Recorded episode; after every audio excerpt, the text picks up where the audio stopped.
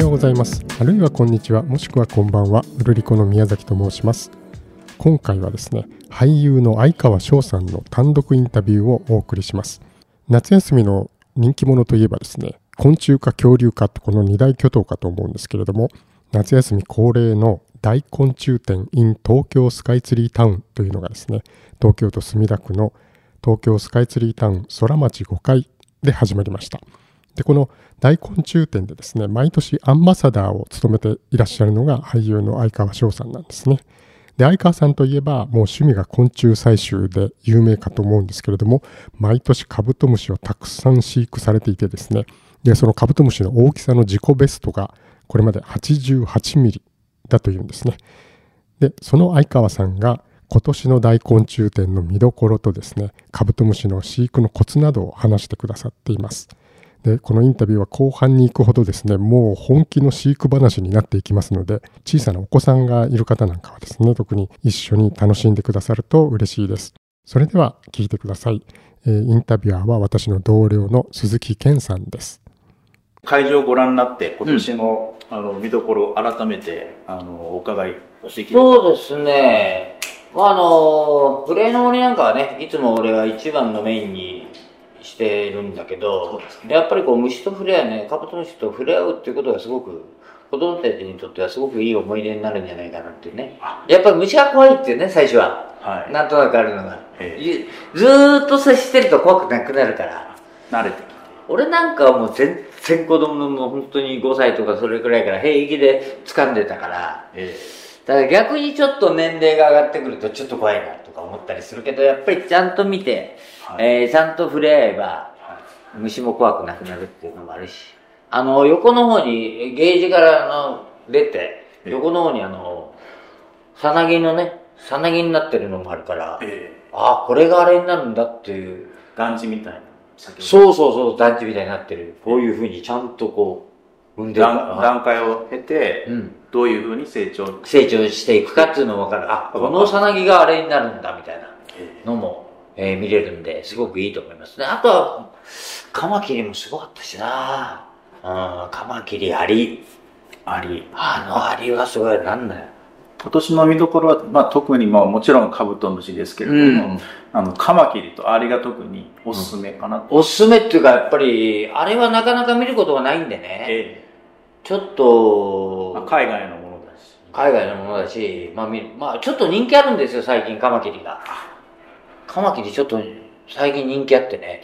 派手花カマキリが。そうそうそう。綺麗で派手。まあちょっと前からね、マニアにはすごく人気あったんだけど、最近ちょっと一般的にもちょっと人気花カマキリ出てきたかなっていう。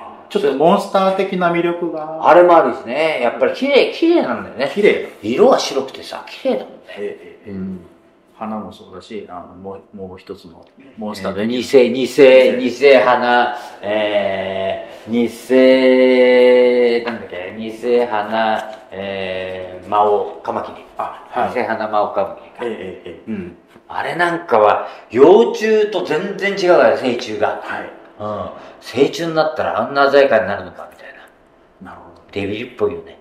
あれが要するに蘭の花に、ね、はい、蘭の花に擬態してこうやって待ってるわけだから、えー、あれたまんないよあそれは間近に見られるっていうところあのそれは写真なんですよ、えー、その偽花に関しては写真だからあれだけど、はい、幼虫がいますから、えー、幼虫は本当に枝みたいで。なんだこれみたいな。やっぱりカマキリもこういう擬態までしてやんないと餌が取れないのかみたいな。日本のカマキリって結構違うじゃない。ちゃんとすぐ分かるようなカマキリ。じゃそうです、ね、擬態はしてないからね。日本のやつは、ええ、でも海外のやつはそうなんだなっていうね。先ほどおっしゃっていたアリ2センチぐらい、大きなアリも。あれはやばい。だからアリとハチっていうのは仲間で、ええ、要するにハチが進化したのはアリでしょ、はい、でその中でもスズメバチより刺すのが強力だっていうんだから。パナパナなんていうな？パナなんとかとか言ってねあれね。さっきの。あ、えー、何だっけパラポネラ。パナポネラ。パラポネラ。パナ、パナポネ、ポネ、ポネラ。パナポネラ。あのアリはやばい。アフリカあれアフリカ、えー、と、アフリカ。アフリカじゃなかったか。南米だったんですうんアフリカか南南米。あれはやっぱり世界で一番強烈だって言うから、弾丸打ち込まれたぐらい痛いって言うんだよ。2センチ強あるもんね。こんなにでかいから。ですね。うんあんなに刺されたら止まんないんだろう。まあ、だから、こんなアリがいるんだなっていうのも、まあ一つの見どころではない。あで、実際にこちらに来て見てもらうことあ。で、うん。まあえー子供たちに、うん見る、見る体験をどういうふうに活かしてほしいあの、世界中にやっぱりいろんなものがいるんだなっていうのも、カブトムシにしても、はい世界のカブトムシ並んでるし、まあ一番人気は、あの、さっきのコオロギ、でかいコオロギね、が一番人気だってたけど、でも、世界中の要するにヒラ、あの、ヘラクレスオオカブトから、いろんな要するにギラファとか、いろんな要するにこう、世界中のカブトムシ、クワガタムシも見れるから、あ、世界にはこんな、日本には一種類しかいないわけじゃん、カブトムシって。でも世界中にはこんなにいるんだなってことも知識として。まあ今の子供たち、虫好きの子供たちはほら、虫キングでね、いろいろ知ってるから、そうですね。うん。それを実際本物で見れるっていうね、え体験をしてもらいたいなとそう思いますね。実際に相川さんのように、まあ、幼虫から、うん。成虫、成虫、成虫に、さなぎを通過して成虫にさせるっていうね。まあそこまで行ってほしいなっていう。まあできればねあの、飼い続けると、あの、そういう気持ちになっちゃう。あなるはずだ。俺も成虫飼ってて、卵を産んで幼虫を見たときに、ええまあ、成虫にしたいなっていう気持ちになったわけだから、えあの、飼ってれば絶対そういう気持ちになりますよ。なるうん。まあ、今日来てた子供たちは結構、2だよね、もう。そうですね。うんかなり前のめりな感じ。そうそうそう、あんだけ質問するっていうことは、えやっぱりカブトムシにはもう結構な入れ込みしてるなってーそう感じがですね。感じ興味津々で。そうそう。だから、ああいう子供たちが大人になったらまた面白いね。うん。そうですよ。また子供に教えるっていうねえ。え虫取りに行くぞっていうね。そうです。うん。また伝えていってほしいな。そう伝えて代々。やっぱりあの、日本のカブトムシは、世界的にもあれ、ああれしかない。あのああいう腰からね。うん。そうですね。まあ、こういうの。こういう、こういうのね。やつだから、日本独特のやつだから。そうです日本にしかいないんだよ、これは。えうん。私も飼育して成虫にしたことがあるありまして、うんまあ、つ最近のことなんですけれどもちょっと感動するでしょ。感動しますね。生まれると。おー、出たっていうね。あの12月10日ぐらいまで生き生きたことがああ、それは結構生きてるよ。結構ありました。うん、はいそれは生きてる方だよ。結構頑張ってくれて。それはすごい。うん、一匹で飼ってました？あそれは。そうです。年々増えていって、うんあの、50、60ぐらいぐらい増えて増えて。それを一緒に飼ってたの？あ、結構、あの、容器を分けて、容器分けてね。うんうんうん。でそうですあの、毎年毎年か飼育されていらっしゃると思うんですけれども、はいはい今何匹ぐらい？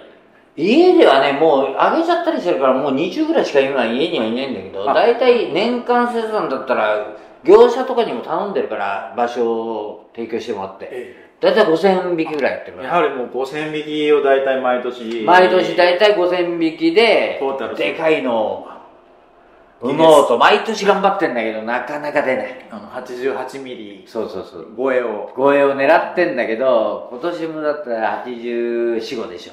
今のところ84号っていうとこ今ろ。年はね。去年はちょっとダメだったんだよ。不作だったの。あえー去年はね、結構ミミズにやられちゃってあ、ら。ちょっとダメで、その前までは86コンスタントで出てもうちょっとだったた。。もうちょっとだった。惜しかった。それででかいのも出出そうな幼虫も、ええちょっと気を使ってあげたから痩せちゃったんだよね。ちょっとしくじったなっていう。非常に微妙な、繊細そう、な。先生、そのままにしとけば、ひょっとしたら90いったかもしれないみたいな。幼虫の重さからするとね。そうですうんね。まあ今年はもう7月になったので、まあ、もう、もう出ない。あ、もう出ない。季節的に。もう俺のはもう全部できた。あ、なるほど。うん。まあ来年また、そうだね。またこれで、要するに、えっ、と、今年のでかいやつから卵を産ます。ええあとは野外から拾ってくる。はい。ので、ちょっと、また試して。栄養をたくさんあげて。あげて栄養に関しては足りてると思うんで、あとは環境なんだね。非常に先ほどの、あの、いかに大きくするか、うん、そうなんですおよ。話と、だから、本当にこう、いい感じで冷えていってくれて、要するに、あったかい時期からいい感じに冷えてくれて、要するに、こう、えー、3例までなるまでにいかに大きくするか。それで春先に、またこう、さなぎになるまでにいかにいっぱい食べてくれるかっていうね。そこの温度がすごく重要になってくるね。まあ、栄養、腐葉土を、いい、質のいい腐葉土をたっぷりあげて、うん、乾燥させずに。乾燥させずに。そう。いかに秋までに大きく。でかくするか。するかっていうのがコツっていうコツですね。それでまた春先3月からいかに、要するにさなぎになるまで食わせるか。要するに4例ね、もう一回脱皮するわけだから。そこまで持っていけるかっていうね。それとさなぎの部屋があんまり近くなりすぎない。なりすぎないように。うん、まあ、数を。大体俺たちはこれぐらい、これくらいの、これくらいのタッパで、50匹ぐらいペンに行くからね。もうすごいよ、もう、洋室。まあ、あのぶつからないように。ぶつからないようにうまく作ってる、それは。だから、要するにマットどれくらい入れるか、入れるかなんだよね。まあ、あと糞の。そう、その処理を、処理をね。してっていうことです。そうですね。いや、本当来年、88ミリ超えを、本当に期待、毎年毎年楽しみにあそうしているので。あ、そうですか。できればね、いつも狙ってんだけど。はい。ぜひぜひ。頑張っていきます。はい。あの、本当に今年も、あの、盛況になることをそうですね。おりますので。まあ今年もいい感じになるんじゃないですか。そうですね。うん、そんな感じ。今年来られていたお子さんの表情を見てても、うん、あ、今年もたくさん来そうだなっていう感じ。そんな感じはするや倍率10倍だったっていうこと、ね、そうだね。だから今年もいっぱい来てくれるんじゃないかそうですね。と思います。ね、ありがとうございました。はい、はい東京スカイツリー大昆虫展に、えー、夏の思い出として、ぜひご家族で遊びに来てください。よろしく。はい、いかがだったでしょうか。えー、東京スカイツリータウンで始まりました大昆虫展 in 東京スカイツリータウン。これでアンバサダーを務めていらっしゃる俳優の相川翔さんのインタビューをお送りしました。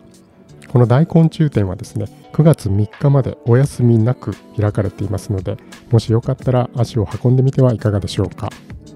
今日もルールっとした一日をお過ごしください。